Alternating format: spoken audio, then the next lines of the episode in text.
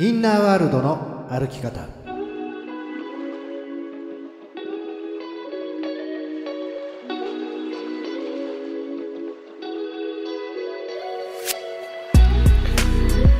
こんにちは吉田博親です。こんにちは飯島静香です。インナーワールドの歩き方。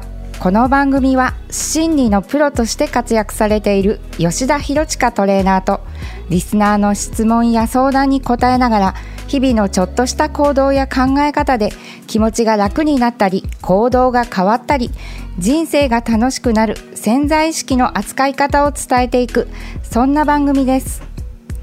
吉田トレーナーあの、はいはい。早速なんですが今日はですねあの、うん。決断力っていうことに関してねちょっとお話ししていきたいなと思っております決断力ねいいですね。決断力。はい、私あの先週ですねちょっと、うん。あの足の付け根が痛くなりまして。はいはいはい。はい。あの病院にね行ってきたんです。うんうん。でそしたらねもう今すぐ手術しなきゃいけないって言われまして。えー、そうええでしょ？そうなんですよでね私もそうそんなねすぐそういうこと言われると思ってなかったから「うんあのすいませんあの1週間ぐらい待ってもらってもいいですか?」って言ったらどんどんひどくなるよって言われたんですね。なのでもうほんの23秒でうーって考えて「お願いします」っていう決断を迫られることがありました。うんうんうんうんうんうんうんまあ、そんなね、あのー今やらなきゃみたいな決断もありますけれどもこう今日のランチどっちにしようみたいなのも決断だと思うんですけれども、まあ、そういうね浅いところから深いところの決断まで、このインナーワールドの観点から今日はお話を伺えたら嬉しいです。はいわかりました。じゃあ決断。ねえー初級編から成功編じゃないですけど、いろいろレベルを分けていろいろお話ししましょうかね。はいはいそれではインナーワールドの歩き方。人生が楽しくなる扉を開けていきましょう。インナーワールドの歩き方。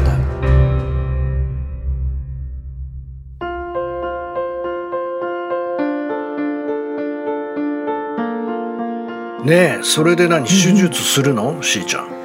あのしました。あの3分ぐらいで終わりましたあそそうそうなんだ。そうそうなの。そうなんですよ。でもこっちはなんかちょっと麻酔しますって言われたからビビっちゃって。いやそりゃそうだよね。聞いただけでなんか足の付け根とか言ったらすごいなんかはい。大々的なものなのかと思っちゃうけどね。ええええ。もう全然3分で終わってあのまた消毒してしに来てくださいって言って終わりました。うんうんうん。うんうんうんうん。でじゃああのうまくいったっていうことですね。あはい無事無事でございます。ありがとうございます、何よりですよね、うん。はい。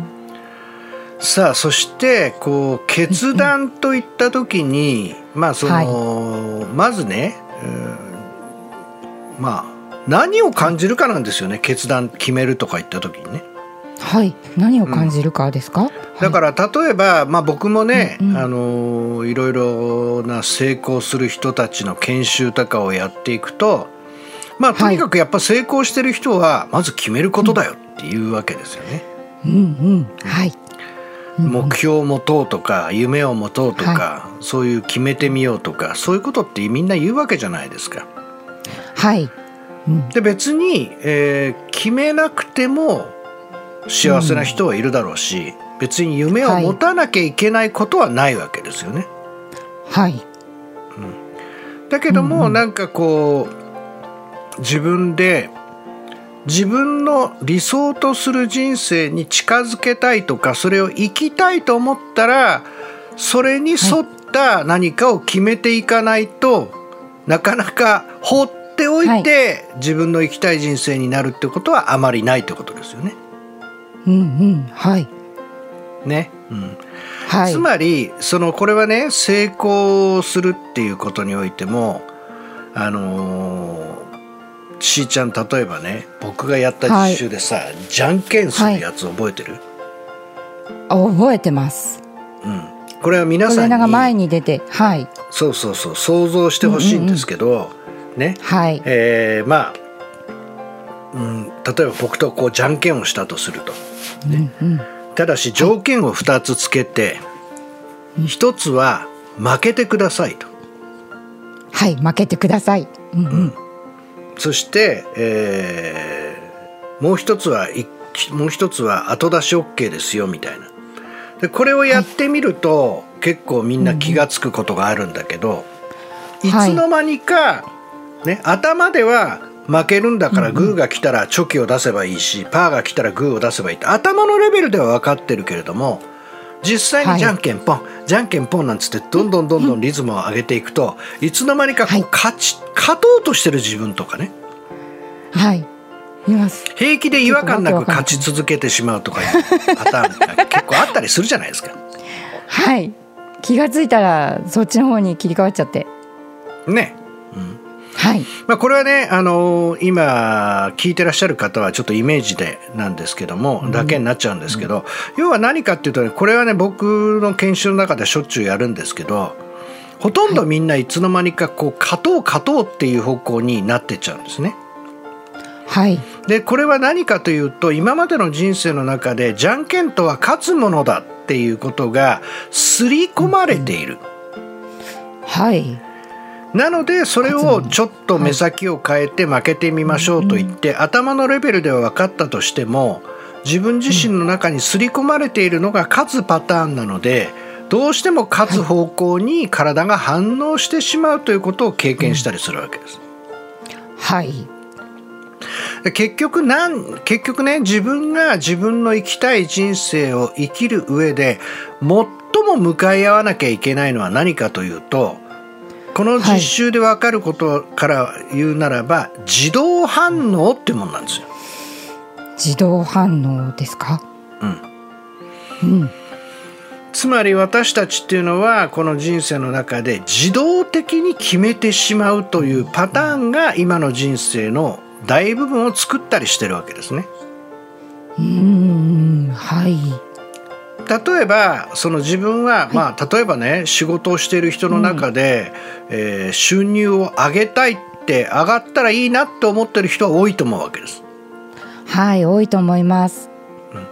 なんだけど例えば、えーすごくその仕事の給料が上がる上で面倒を見る人がたくさん増えていって責任の範囲が広がる、まあ、当然のことながら係長さんより課長さんの方が責任の範囲が広くなる。課長さんよりも部長さんの方が責任範囲が広くなる。責任範囲に応じて結果を出せたらば報酬が上がる。これが一般的な仕組みじゃないですか。はい。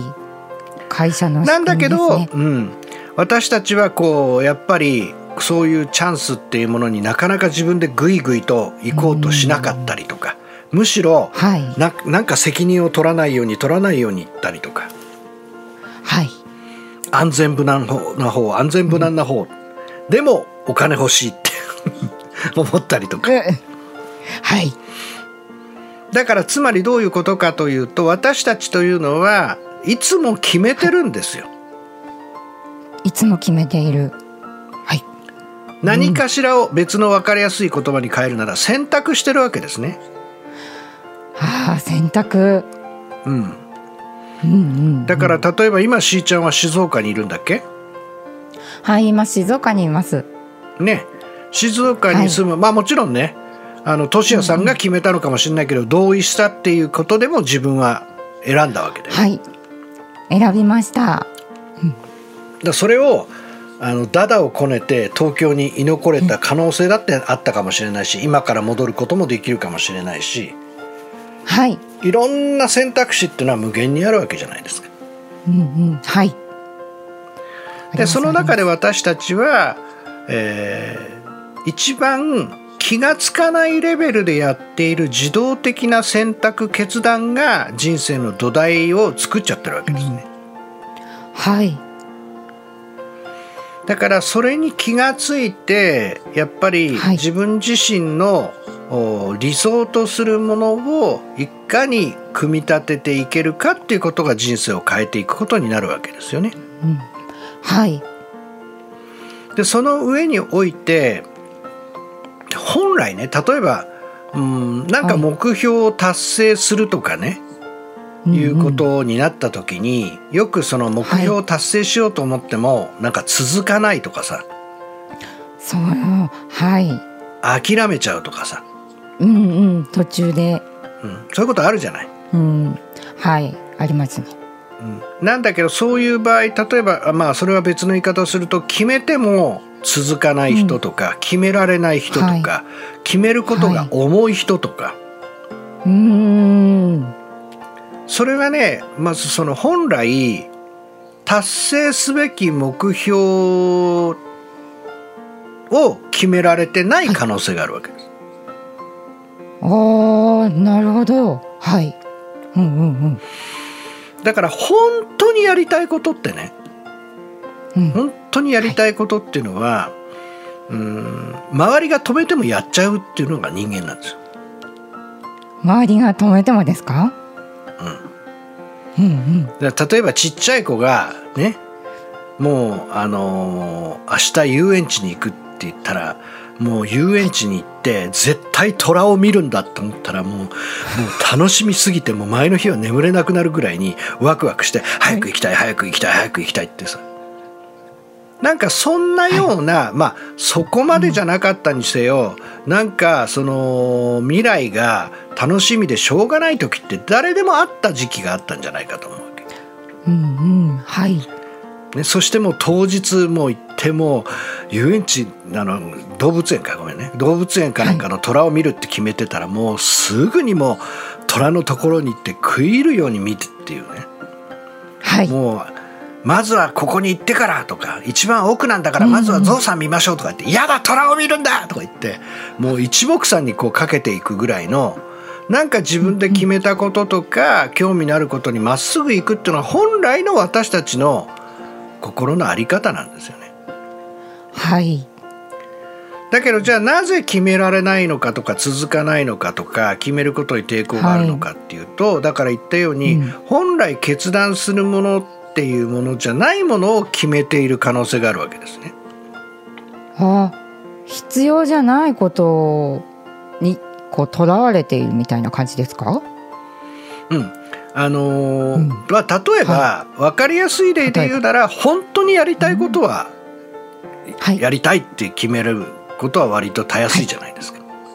はい。だけどやりたくはないけれども必要だから決めるとなるとだんだんだんだん重たくなってくるじゃないですか。うん。そうですね。ちょっと重たくなりますね。ね。はい。だからそれが結局誰のために何のためにやっていくのかっていうことにつながっていったりするわけですけど一番それをね、よく見ていくと僕はそのスムーズに決められる状態とか必要なものをパーンと決められて、その決めたことを貫ける状態っていうものは、えーその心の状態を僕はノイズキャンセリングの効いてる状態ってよく言うわけですよ。はい、ノイズキャンセリングですね。ものすごいポジティブなそのエネルギーでもなく、うん。かといってなんかあのネガティブなエネルギーはもちろんうまくいかないと思いますけどもう至ってニュートラルで、うん。そそして本当に必要なことを必要な時に瞬発力のようにパーンとこうやれる力。はい。僕はそれがその成功者がこういわゆる持ってる力。それを別の言い方をするとノイズキャンセリング状態ってよく言ったりするんですね。うんうんでこれは何かというとそのポジティブな、絶対成功したいというような必要な会話とか意識とうん。結局ネガティブでそこに対するリスクとかあ恐れとかそういうものが本当にポーンとこう両方あるよねっていうことを受け入れて理解できていて心が平穏な状態、うーん。もしくは別の言い方をすると男性性と女性性のエネルギーがバランスが取れてる状態はい。だからその女性性分かりやすいのは男性性が強いととにかくひたすら頑張って無駄なことがあろうが多少目的からずれていようが何でもこう頑張って達成していくってこれが男性性エネルギーですね。はいだけどそこに女性性が加わるとな誰のために何のためにとかそういう目的意識がしっかりと加わってるからより一層男性性がこう活用できたりするっていうような。この2つのバランスが取れてるっていうことがやっぱりすごくニュートラルに力を発揮する上で効果的だなっていうふうに思ったりします。はい。でも何よりもやっぱり僕はあの一番好きなのはですね例えば自分が決めるのが苦手だとかなんか決めても長続きしないっていうんであれば、そこは投影の法則を生かして、ね。はい。うん、自分にとってすげえなこの人決めるのすっごい決めるよなとかすげえ決めて行動するよなってい。う人が見えたとしたらばそういう人に張り付くってことだよね。ああ張り付くそしてその人の考え方とか生き方とか波動をどんどんどんどんまあ真似して学習する真似ぶ真似ぶ真似ぶっていうふうにやっていくうちにどんどん波動共鳴が起きてえそして結果としてその決めて行動し自分の人生を作っていくっていうことができるようになると思いますよ。うんうんうん。はい。うん、なぜなら言ったようにそれは投影だからはい。すげえなこの人なんでこんなにバシバシ決めて行動してやってんだろうって、うん。すげえなって。ね。そのバシバシ決めて行動してるっていうことだけだったらいっぱはい。い見えるかもしれないけど、それがほんとすげえ、マジこの人尊敬するっていうのはそう感じる自分のことなのでね、ああはい。その人に見えている自分ってことですね。そうそうそううんうん、自分のインナーワールドが映ってるだけだから、ああインナーワールドですね。う、ん、うんうん。だからそのそれをただ取り戻す正確な言葉で言えばその見えている投影を取り戻すっていう。それが人生なので。はい。そうやってやっていくことが一番楽しくダイナミックにできるんじゃないかなとは思うわけですね。うんうんうんうんだからまあもう一回その整理をすると私たちはこう決めているわけです、必ず決めてます。ですごくいろんな決め方をしている人がいてはい。そのなんて言うんだろう。決めないことを決めているとかいう人もいるじゃん。だってあなんか天の言い弱ますね。うんうんうんうん。言います言います。へえって思うだからその例えばね、まあ、僕もしーちゃんもよくさ、セミナーやりませんかって誘ったりするじゃん人、はい。誘いねま、す、そうす、ううんんうん。そうすると「今回は受けません」っていうさ受けませんっていうことを決めたりするみたいな。は あなるほど。散々経験するよね。あそう。うんしますね。うん。で結局はいろんなその決めるっていうことがあるわけですけど最終的に一番人生を変える決断っていうのは何かって言ったら何だかわかる、はい、何ですか？何ですか？何でしょう？信じてる人の言う通りに生きるってことです、はあ。うーん。そこにはこう自我っていうものもなくもう全力を注いでっていうことですよね。そうそう。やっぱりうんうん。それはもはい。う本当に僕の周りを見ていても本当に優秀なトレーナーでもマスターの言うことは絶対にイエスかハイかごもっともです。うん、もうそうですそうですね。そして、えーはい。もっとそんなね専門的な意識に関わるプロじゃないにしたとしてもうんやっぱりうん。本当に心から信頼しているパートナー同士でね奥さんの方がはい。絶対これをやってって言われたらパートナーの方は「はい」っていう。あなんかそういうようなそのより信じている人とか、あーそういう人たちの信頼に乗っていく決断ができるようになると、まあ、変な話自分で決めていなかったとしても人生ってのは確実にいい方向に動いていきます。ーうんうん。うん。はい。まあ本当にね私もあのねこの間のゴールデンウィークは4日間ぐらいセミナーを受けていましたけど、やっぱりマスターからね、はい。また毎年恒例でよくいじられてですね、こうしろああしろって言われて「はいはいはい」ってもうただもうそれだけだったっていう感じですけどやっぱりその、マスターの言ってることに従うということが一番早い。僕はそういうふうにやっぱり感じますね。うん。時には何を言ってるかわからないとか理不尽に感じたとしてもそこへの信頼とか信じるっていうことが僕は結果として自分を育ててくれるなっていうことをまた改めて感じました。うんなので決断っていうのはいろんなレベルがありますけれども最終的にね、えー自分というところで決めるということをやっていると最終的に自分のパターンはなかなか超えられないじゃないですか。そうですね自分のこういい範囲ってやっぱり決まってきてしまってそれを超えるって一人の力じゃなかなか無理な気がします。うん、でもやっぱり私たちはなんか自分を超えていくとか素晴らしい人生を手にしたいっていうふうに思うわけじゃないですか。はい、で最終的にはそれはやっぱり自分が信じているというねさっきも言ってるように投影という部分において本当にすげえとか自分の尊敬するような人とがこう言ってくれることを受け取って決めるとかいうことができるようになるとより一層スムーズに人生ってのは動いていくと思うっていうね。そんなお話でした。エンジェルボイス天使の言葉。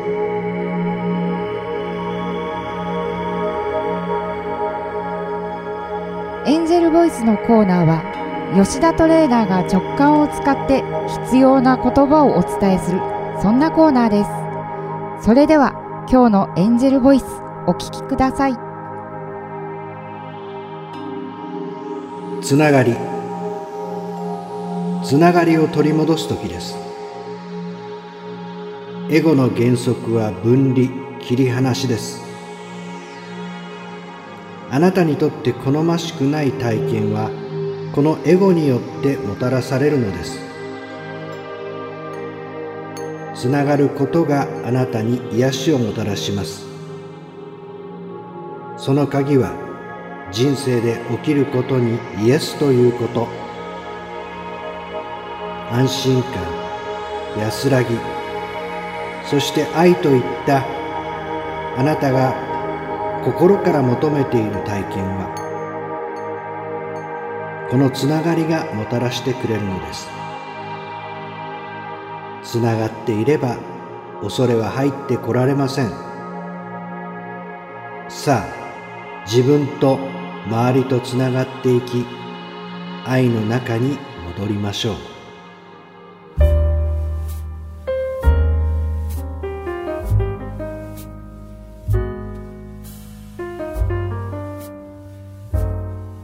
吉田トレーナー今週もですね、えーリスナーの方から質問が来ておりますはいありがとうございます。ありがとうございます。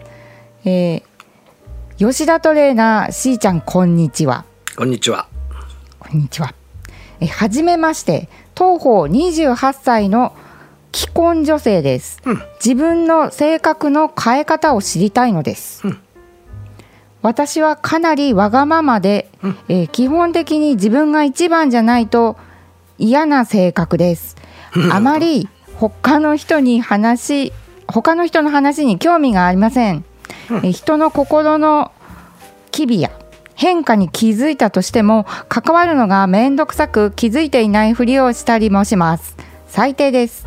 それが嫌で直したいのですが分かっていても自分優位になっていないと自分に納得ができません。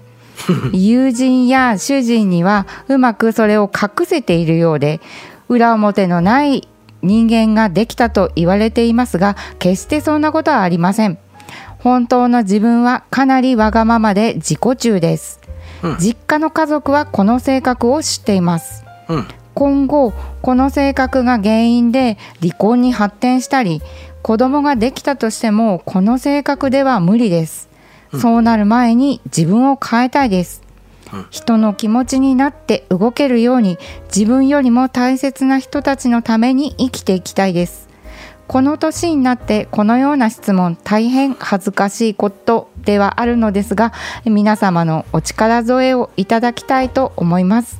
どのように考え思い変わっていけばいいのでしょうか。よろしくお願い申し上げます。ラジオネームふわふわスフレルルさんです。はい、えーふわふわスフレルルさんありがとうございます。ありがとうございますいやもうこれはなんかうちの娘じゃないでしょうね。28歳とか言った。らうちの娘と同い年であのね、うんうん、あの既婚とか言うとドキドキしちゃいますけれども。あ、うん、えっ、とまずじゃあ結論から言うとですねうん。はい。まあ戦争をやめるかどうかってことですね。戦争ですか？うん。インナーワールドで戦争してんですよ、うん、おおインナーワールドで、はい。であのちょっとね話はずれますけど僕がよくするね、地獄の特訓って今やってるかどうか分かんないですけど富士山とかでやる特訓があるんですよ。はい、ね、へえ、はい、それでまずその一つの実習でね、はい、ポストイットに、ねはい、自分の嫌いな自分とか人に迷惑をかける自分の性格とか、問題な自分をポストイットに書くわけです。ほうほうほうほう、はい、だから、はい、もうわがままとか自己中とか、うん、ね、はい、人を無視するとかなんか、はい、例えばふわふわスフレルルさんだとしたらなんかそんなようなことをこうポストイットに書くわけです。ね、はい、うん、それを体中にベタベタ貼るわけですよ。自分の。そう、うん、はいそれで一生懸命人に関わりながら人人を応援したりとかサポートしていって、ね、その感動した人が、あなたはそんなわがままじゃない、私のために思いっきりやってくれたじゃないですか、あなたはそんな人じゃありませんって言って、それをね、剥がしてくれるわけですよ。あはい。でそこの自分についていたポストイットが全部剥がれたら卒業みたいな。はで私は変わったって言って卒業するっていうね。そういう実習があるのでご紹介しましょうか。はい。あ、ルルさんに。で後でちょっと。でですね、大体昔でどうでしょうね。1週間ぐらいですかね、はい、持つのが。最近はもっと早くなってるっていう説がありますけどね3日ぐらいしか持たないある人はもう次の日の朝起きたら昨日の研修は何だったんだっていう 思う人もいるような話を聞いたことがありますね。はい、ああなるほど。うん、でこの手のタイプ、うん、要は自分を変えていく。はい、うんうんはい自分自身を望み通りの自分に変えていくっていうことはねえーはい、この自分をコントロールするということになるので、うん、コントロールのエネルギーっていうのはもうねずっとこのね番組を聞いてる方はご存知だと思いますけどどういうエネルギーを使うことなのかっていうと何でしょう？男性性エネルギーなんですよ。男性性ですね。うん。もういわゆる男性性エネルギーを使ってコントロールといったら男性性エネルギーなんです。はいだからそれを使って自分を理想通りの自分に変えていくということがまず一つのアプローチなんですね。はい。で、えー、今言ったような、まあ、極端なやり方がありますが自分で決断してそういう自分になるまでどんどんどんどん自分が例えばわがままじゃないっていうんであれば周りに気を使ったり周りにと一緒に勝てるようなとこに意識を向けて行動していくっていうことを常に考えてやっていくっていうふうにやっていくわけですよ。はい、うん、でなんかうまくできたなって思うかもしれないんですがほぼ100%起きるのは気を抜いた時にあまた私自己中になってる。と思うわけです。はあ気を抜いた時にですね。でみんな思うわけですよ、うん、何にも変わってない。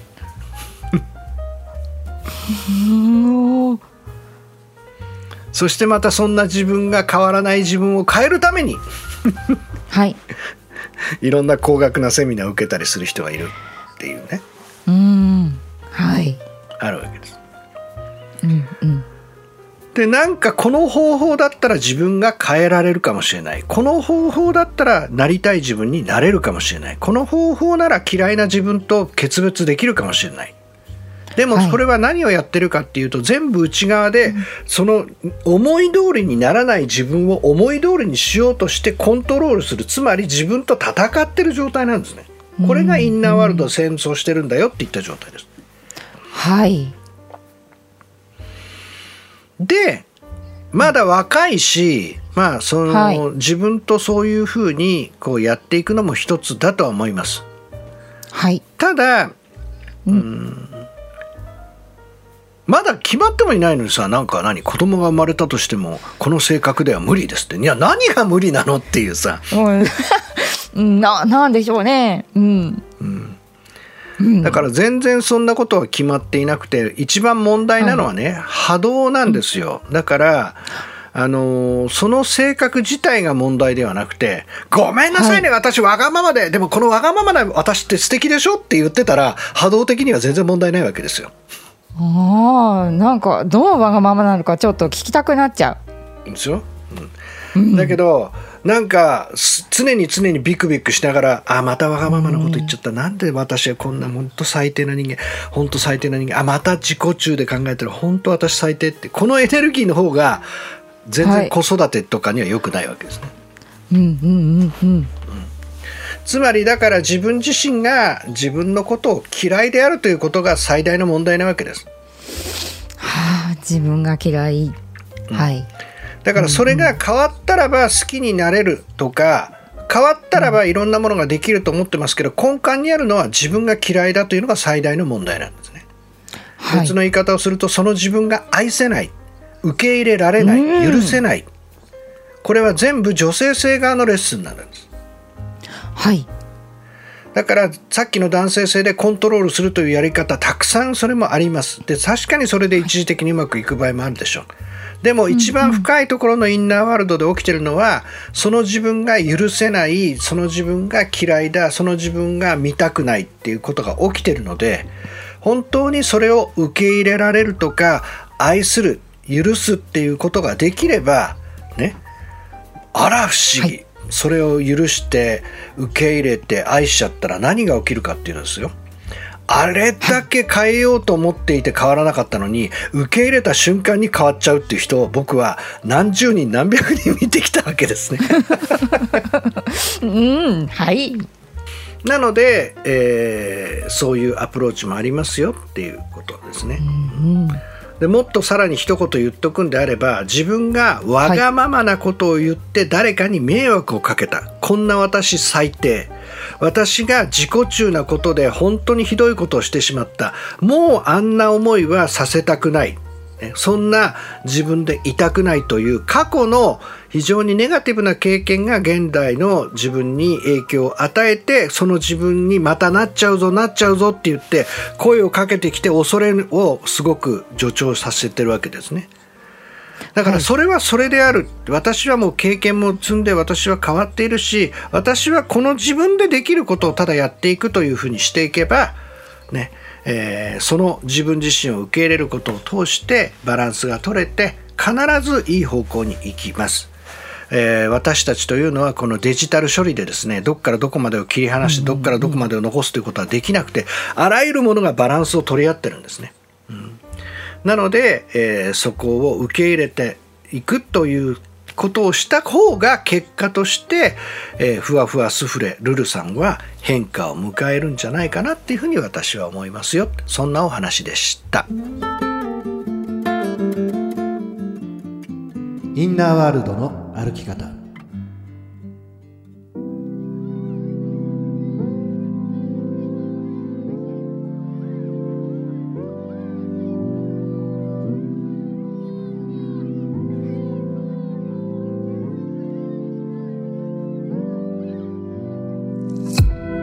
さて今日のインナーワールドの歩き方いかがだったでしょうか？